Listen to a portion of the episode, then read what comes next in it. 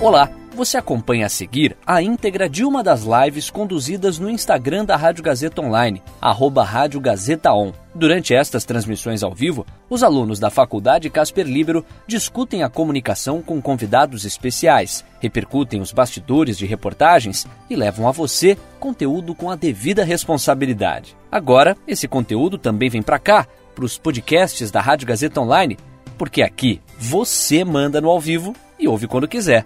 Boa live para você. Fala gente, tudo bem? Aqui é o Caio Melo para mais uma live da Rádio Gazeta Online e da revista Esquinas.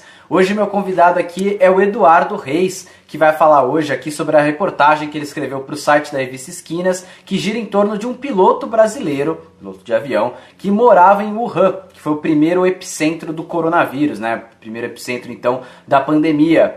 É, ele tava, ele passou por, chegou a passar por três quarentenas, uma delas lá em Wuhan, outra em Anápolis e agora em Natal, né, em Anápolis e aqui em Natal, todas aqui no Brasil. Então, portanto, a gente vai conversar sobre essa pauta, sobre a construção da reportagem dele, sobre os bastidores da, da apuração e, claro, mais sobre a história do Mauro, que é o piloto, então, que, tá, que é o grande personagem aí da reportagem do Eduardo. Vou chamando ele aqui. Agradeço a todo mundo que já está aqui com a gente.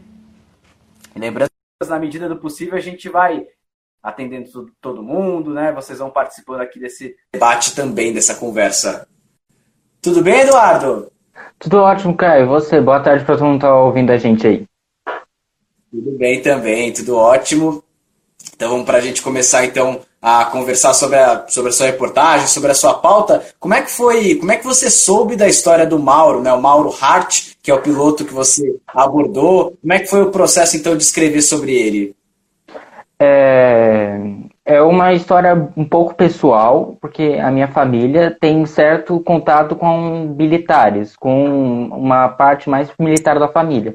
O Mauro, ele é ex-piloto da Força Aérea Brasileira, e que ele acabou ficando sem espaço aqui no Brasil e foi para Wuhan em busca de melhores oportunidades de trabalho. Ele escreveu um livro, inclusive, sobre isso, O Piloto Expatriado, e eu conheço mais pelo livro, né? E eu fiz o contato com ele por causa que eu tinha o um conhecimento de que ele morava em Wuhan.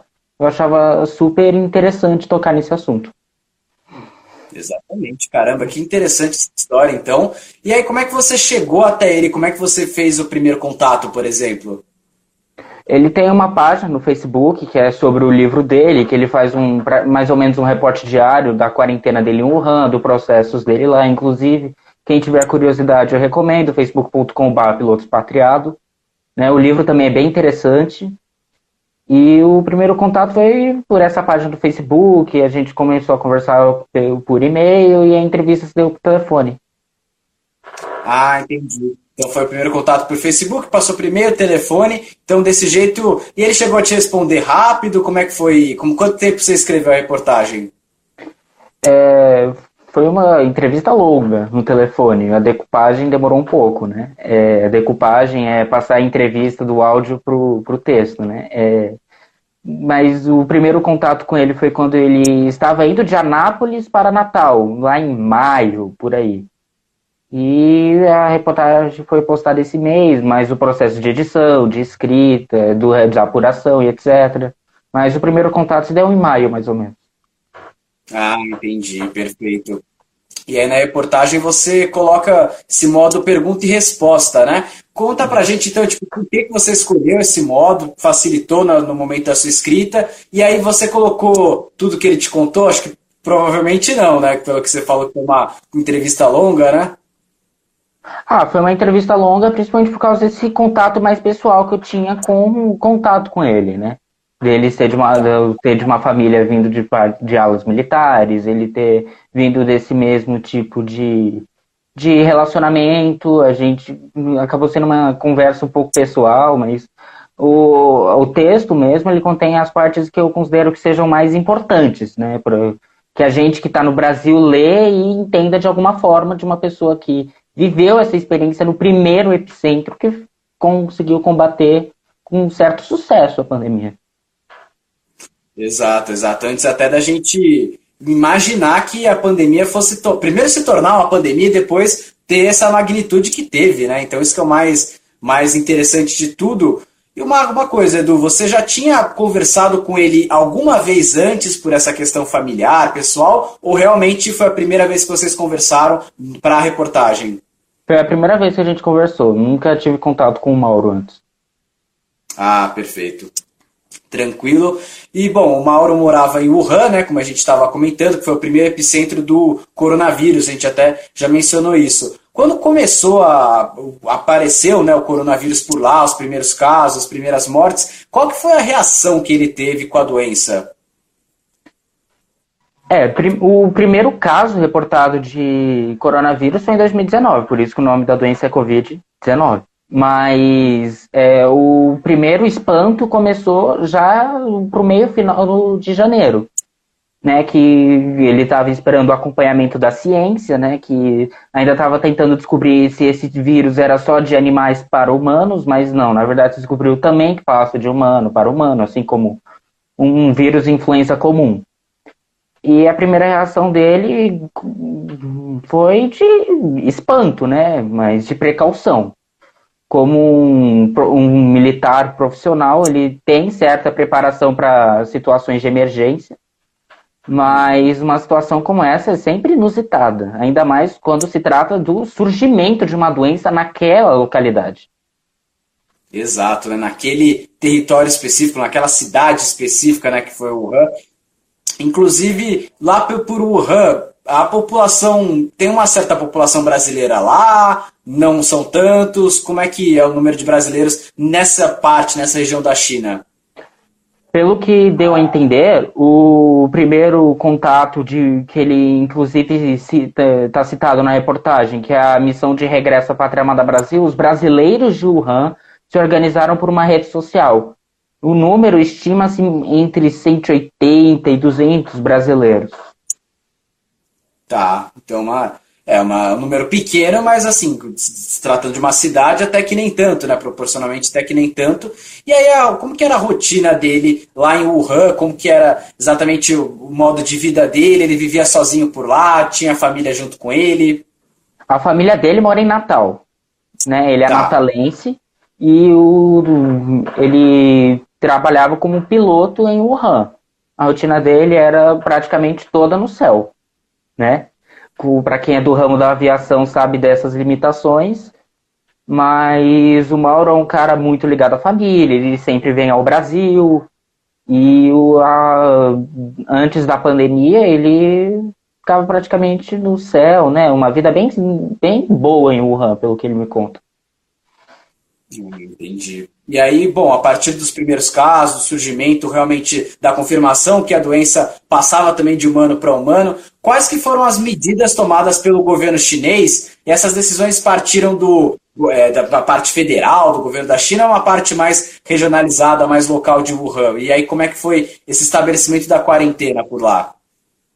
É, a partir do primeiro momento que se soube que a transmissão podia ser de um ser humano para o outro, foi já começar a preparar a cidade para um lockdown pesado. A China tem experiências anteriores com epidemias, né? A SARS em 2002, lá teve um foco da MERS, que é a síndrome respiratória do ensino, do, do ensino médio, do Oriente Médio, lá perto de 2010. Então eles têm certa experiência recente com epidemias. Então, em questão de cinco dias, a cidade avisou uma comunicação bem clara para culminar no lockdown da cidade que durou dois meses. De lockdown, aqueles realmente bem severos, bem graves, só o essencial mesmo funcionando. Sim, só supermercado, farmácia e hospital aberto, o resto tudo fechado. Ele conta que ruas estavam vazias, tanto que ele até faz uma piada na, na pergunta, que ele fala, ah, não podia sair nem a pé, nem pagando, nem nada que realmente tinha, foi muito regrado a quarentena por lá. Perfeito. Bom, você até pergunta para ele sobre a questão da transparência das ações do governo, algo que aqui no Ocidente foi bastante criticado, inclusive muitas acusações de é, ocultação de casos e óbitos, né, e fraude nos números é, oficiais da doença, enfim. E aí, aí que? Tá, o que o Mauro disse a esse respeito? Ele que estava lá, principalmente em Wuhan, realmente ele sente falta de transparência do governo chinês? Não? Como é que foi a, como é que foi a resposta dele? Ele cita que o governo chinês foi transparente e foi eficiente no combate. Que aparentemente os números que se apresentam, que não passam de 5 mil mortes, que a China está sendo super transparente, que foi que combateu a epidemia com grande sucesso. Né? É, as especulações sobre é, que a China está mascarando, está cobertando o número real de casos é muito, não passa de especulação aqui do Ocidente, que se trata mais de uma guerra econômica, de uma guerra ideológica, visto que a China ainda é comandada pelo Partido Comunista Chinês então, pelos olhos do Mauro, que era quem estava lá em Wuhan, quem estava em contato na primeira cidade afetada pelo vírus, é que o governo foi transparente, os números são reais e que a epidemia lá está controlada. Realmente é um caso, muitos apontam como um caso de sucesso da China, ainda mais tratando de um país com a população tão grande quanto eles, né? tem 1 bilhão e 300 milhões, mais até um pouquinho mais que isso, de habitantes, é bastante gente, é uma concentração populacional enorme, para uma doença tão contagiosa. Né? A gente até já vai falar mais sobre essa questão do combate por parte da China, enfim, as estratégias. Agora, um ponto que eu ia comentar com você, Eduardo, do, da questão, bom, ele estava na China e aí ele veio para o Brasil. Como é que foi a decisão dele de vir para cá? Por que, que ele decidiu vir para cá? E aí de, de, que forma aconteceu essa repatriação? O Itamaraty teve alguma responsabilidade nisso? Enfim. Bom, o porquê dos brasileiros terem voltado foi que a China passou, por, como eu disse antes, passou por experiências epidemiológicas, né? Em 2002, em 2010 em que não tornou um aspecto de um aspecto pandêmico, né? Não se espalhou por muitos outros continentes. A SARS, que é a síndrome respiratória aguda grave, lá em 2002, ela ficou um foco na China, um foco em Hong Kong, no sul da Ásia, teve casos no Canadá e não passou muito disso. É, mas o pânico se instaurou foi que não se imaginava que a pandemia que naquela época era uma epidemia, não se tornaria uma pandemia no nível global. E que outros países fizeram ações de repatriações com os estrangeiros em Wuhan. E a, sobre a repatriação dos brasileiros em Wuhan. Pelo que ele conta e pelo que se circula na mídia dos outros brasileiros de Wuhan, é que a missão foi um grande sucesso. Foi um acerto do governo Bolsonaro e do chanceler Ernesto Araújo. Foi feita uma carta aberta para os Ministérios da Saúde, Ministério das Relações Exteriores e a Presidência da República, e a missão foi realmente um grande sucesso. Os brasileiros vieram para cá, foram para a base aérea de Anápolis, no interior de Goiás, foi onde ele fez a primeira quarentena. Foi tudo preparado, com testagem, com aspectos e que é, fez da missão de repatriação dos brasileiros em Wuhan ser uma das melhores ações externas do Itamaraty, do Ministério das Relações Exteriores, dos últimos anos. É, realmente muitas pessoas cravam isso, principalmente até porque um avião da FAB foi lá buscá-los, foi uma ação, foi uma força-tarefa realmente e nesse ponto, é difícil achar pontos para criticar essa ação do governo federal. Isso daí foi realmente uma, uma questão bastante positiva, num contexto que o Brasil ainda não tinha casos de coronavírus, né? E hoje a gente já tem até, até mais, bem mais casos do que a China. Será que se desse para imaginar que, se, que, a epidemia de Covid-19 se tornasse uma pandemia, não só o Mauro, como os outros brasileiros, será que eles teriam escolhido voltar para o Brasil ou eles teriam ficado na China mais um pouco? Pelo que dá para entender pelas entrelinhas da matéria, o Mauro ele até quer o título, né? Onde eu vou, o vírus vem atrás. Isso mostra uma frustração dele, né? Que ele vem para estar no foco, aí vem para o novo epicentro que é o Brasil, junto com os Estados Unidos, vendo quem é o pior de todos no combate à pandemia. Mas com certeza, se ele tivesse esse tipo de de como que eu posso pontuar aqui de de noção mesmo de que tomaria essa proporção o apesar da missão de repatriação ter sido um sucesso é, o que ele não que os brasileiros não terão tomado essa atitude visto que a China controlou a epidemia e a gente até comentava da questão da quarentena, né? Do caso do Mauro, passou por três, né? Uma lá em Wuhan, depois em Anápolis, né? Quando veio aqui para o Brasil, e aí depois ele foi para Natal, onde a família dele está localizada, né? Então, por conta disso, ele passou por três quarentenas. Quais que foram as diferenças dessas três quarentenas, então, que ele conta? A primeira quarentena em Wuhan teve o aspecto do susto, né? Que foi algo inesperado foi algo de repente. Então foi uma coisa meio feita às pressas, que ele correu ao mercado para fazer estoque por 90 dias de quarentena, sendo que na China nem durou isso, né? Que ele estava preparado para o pior. Então foi um aspecto meio de susto, meio um estalo, meio de repente. Quando ele vem para Anápolis, na base aérea de Anápolis, com a missão Regresso à Pátria Amada Brasil, é uma quarentena muito bem planejada, pelas Forças Armadas Brasileiras, pela Aeronáutica e pelo, pelo Ministério das Relações Exteriores, Ministério da Saúde. É uma quarentena em que ele todo dia estava sendo submetido a testes, sinais vitais, testagem de temperatura, com os cuidados devidos, e essa quarentena durou duas semanas, né, que é o, que é o número mágico para você descobrir se a Covid-19 vai se manifestar no seu corpo. Depois que ele termina esse processo de quarentena em Anápolis, lá na base aérea, ele vai para Natal ficar com a família dele. Né, ficar com o resto da família dele, no Natal, que na época era um local que estava mais afastado dos centros do foco da, do começo da pandemia aqui no Brasil, né? E ele até conta que quando ele pisa em Natal, tem o primeiro caso da, da Covid aqui no Brasil.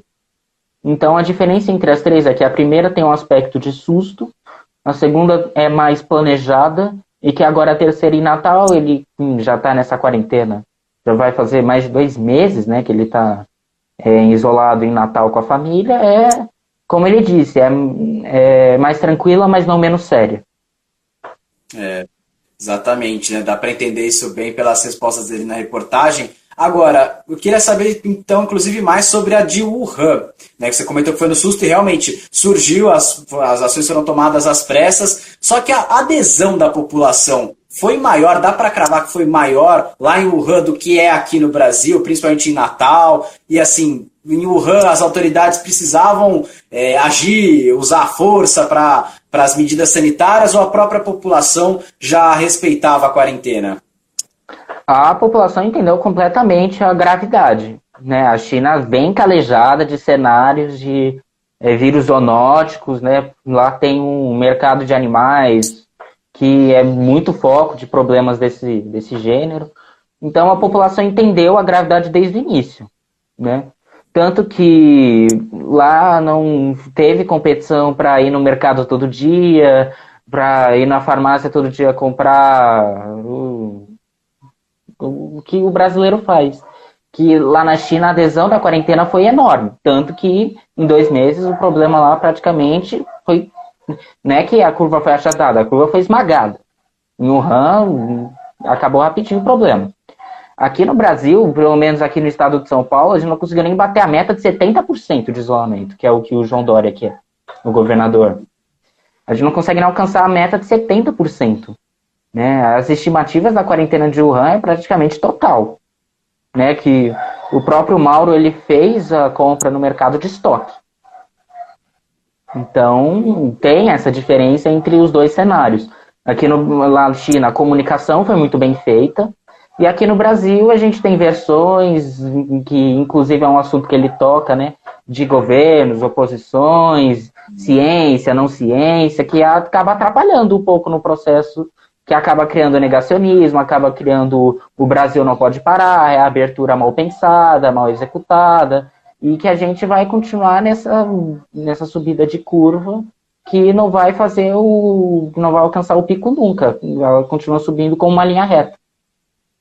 É, essa questão política tem uma, uma uma participação é, fundamental negativa aqui no Brasil, né? De repente se tornou quase uma, um atestado de espectro ideológico você seguir essa recomendação da ciência aqui, era algo impensado antes, né? Ele até pontua mesmo, o Mauro pontua, que no Brasil tem essa queda de braços política que atrapalha nas medidas antipandemia. Agora, na China, a gente pode entender que isso não é um problema por conta da obstrução da oposição e por ser uma coisa, um governo bem centralizado e ao que muitos dizem, né, um governo autoritário, dá para entender que não tem esse problema de oposição porque só tem uma voz na esfera pública política? É, é uma ideia um pouco deturpada da, sobre o aspecto, porque Primeiro, o, a China realmente só tem um partido, que é o Partido Comunista Chinês. Mas dentro do Partido Comunista Chinês existem setores. Existem desavenças dentro do, é, do Partido Comunista Chinês, assim como existe no Partido Comunista Cubano. Só não, não é só por ser unipartidarista que é um governo é, centralizador quanto às políticas públicas. Mas é, a oposição entendeu que a gravidade da pandemia, que na época era epidemia, é gravíssima. E que com esse entendimento de lado A, lado B, dentro do Partido Comunista, fez com que a China estabelecesse uma comunicação clara e coesa e que a população entendesse que era para ficar em casa, saísse só em caso de extrema necessidade, etc, etc, que já em quatro meses de pandemia a gente já sabe todos esses aspectos. E que aqui no Brasil a gente criou uma, a, o isolamento vertical, horizontal, diagonal, o negacionismo. Então, lá na China eles entenderam. Aqui a gente está ainda politizando o aspecto sanitário. É. E aí, bom, a política existe divergência, existe opinião, enfim, mas a questão científica, muito menos, é muito ou quase nada, ainda mais pelo que se tem aí, todas as vozes científicas apontam né, para a eficiência do isolamento. Pode não ser a melhor, já que não tem a vacina por enquanto, mas é a, nesse momento a mais eficiente, né? E ainda assim há uma disputa política em torno dessas narrativas, o que é muito triste. Mas, Eduardo, depois que a pandemia passar, principalmente aqui no Brasil, na China está um pouco mais controlado, talvez até tenham medo de uma segunda onda do coronavírus por lá, estão é, já até investigando casos nesse sentido, enfim, mas principalmente aqui no Brasil, que chega a estar tá mais sério com certeza agora, depois que passar esse, esse momento então mais conturbado, ele vai voltar para a China ou ele pretende continuar aqui no Brasil? O cenário se apresenta para ele de incertezas ele não tem data para voltar para a China, mas é, é, certo que ele vai voltar. O, o ganha-pão dele está lá. Ele trabalha como aviador na cidade chinesa. Então, mas o futuro ainda se mostra muito incerto. Lá está controlado, mas ele, pelo jeito, prefere ficar aqui no Brasil, no amparo da família, né, com um contato mais próximo do, dos conhecidos, dos ex-colegas de força aérea e etc. Mas o, a forma como que isso vai se dar, ele ainda não sabe. Como todos nós não sabemos qual, como será o dia de amanhã. É, realmente a gente tem alguns cenários desenhados, mas eles toda hora vão sendo constantemente redesenhados, inclusive. Ah, vai voltar em setembro, vai voltar no que vem, enfim, é uma completa incerteza por enquanto. E dos relatos que ele te fez, de tudo que ele te falou, qual foi o relato mais forte e qual foi o relato mais surpreendente? O mais surpreendente foi é, a pergunta do, da transparência do governo chinês, porque nós aqui do Ocidente temos muito essa ideia na cabeça de que a China está tem gente até acha que a China inventou o vírus para ganhar a economia do mundo sobre os Estados Unidos. Então, é conspiração pura, mas está dentro da nossa cabeça. Essa conspiração é cultural. Então, quando ele conta isso, ele que vem de uma ala militar ainda, que convive lá dentro, ele afirma que o governo foi transparente, foi eficiente. Isso foi o que me surpreendeu logo de cara, né? E o mais forte para mim foi quando ele realmente solta as angústias dentro dele. Onde eu vou, o vírus vem atrás. Isso é muito ruim. parece que a gente está vivendo numa guerra mundial biológica, que todo mundo tem um inimigo em comum, um monólogo muito abstrato de sentido, mas que o, senti o sentimento é muito real.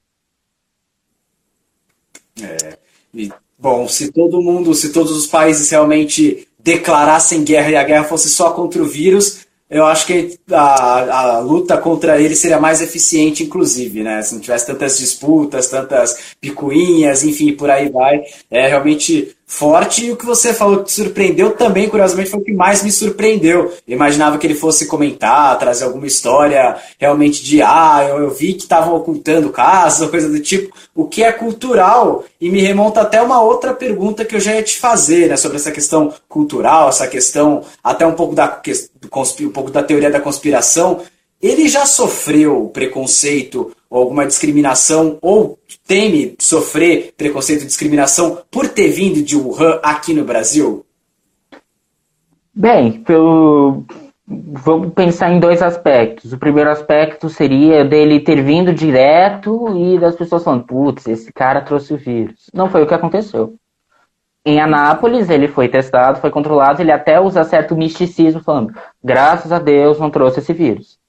Então, é, esse primeiro aspecto já cai por terra. O segundo aspecto seria mais do gênero, por exemplo, ah, você veio de Wuhan, e isso e aquilo, que pelo jeito também não afeta.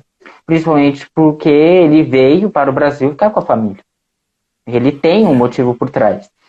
E que esse tipo de preconceito enfrentado que a gente tem visto pelos descendentes de asiáticos, pelos asiáticos no, espalhados pela Europa, nos Estados Unidos, que eles são uma minoria muito acentuada, é muito ruim.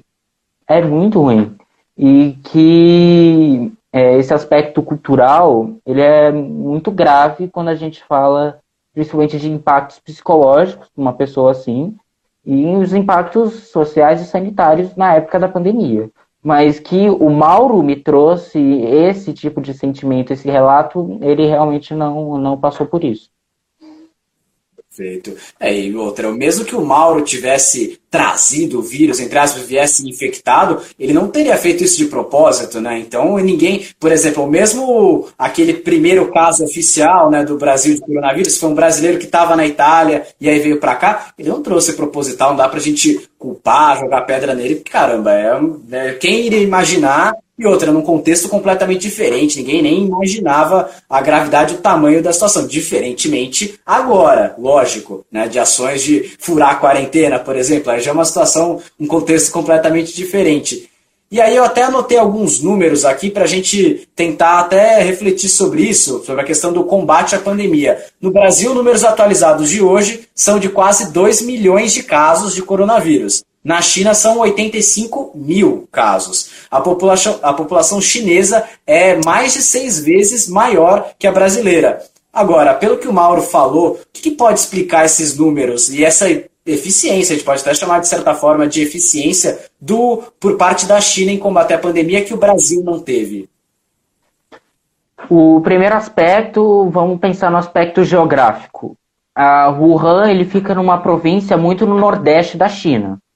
E quando a gente pensa nos outros grandes centros urbanos chineses, por exemplo, Pequim e Xangai, Xangai fica mais ao sudeste, Pequim mais ao sudoeste. Então já tem uma questão geográfica quando a gente fala de demografia.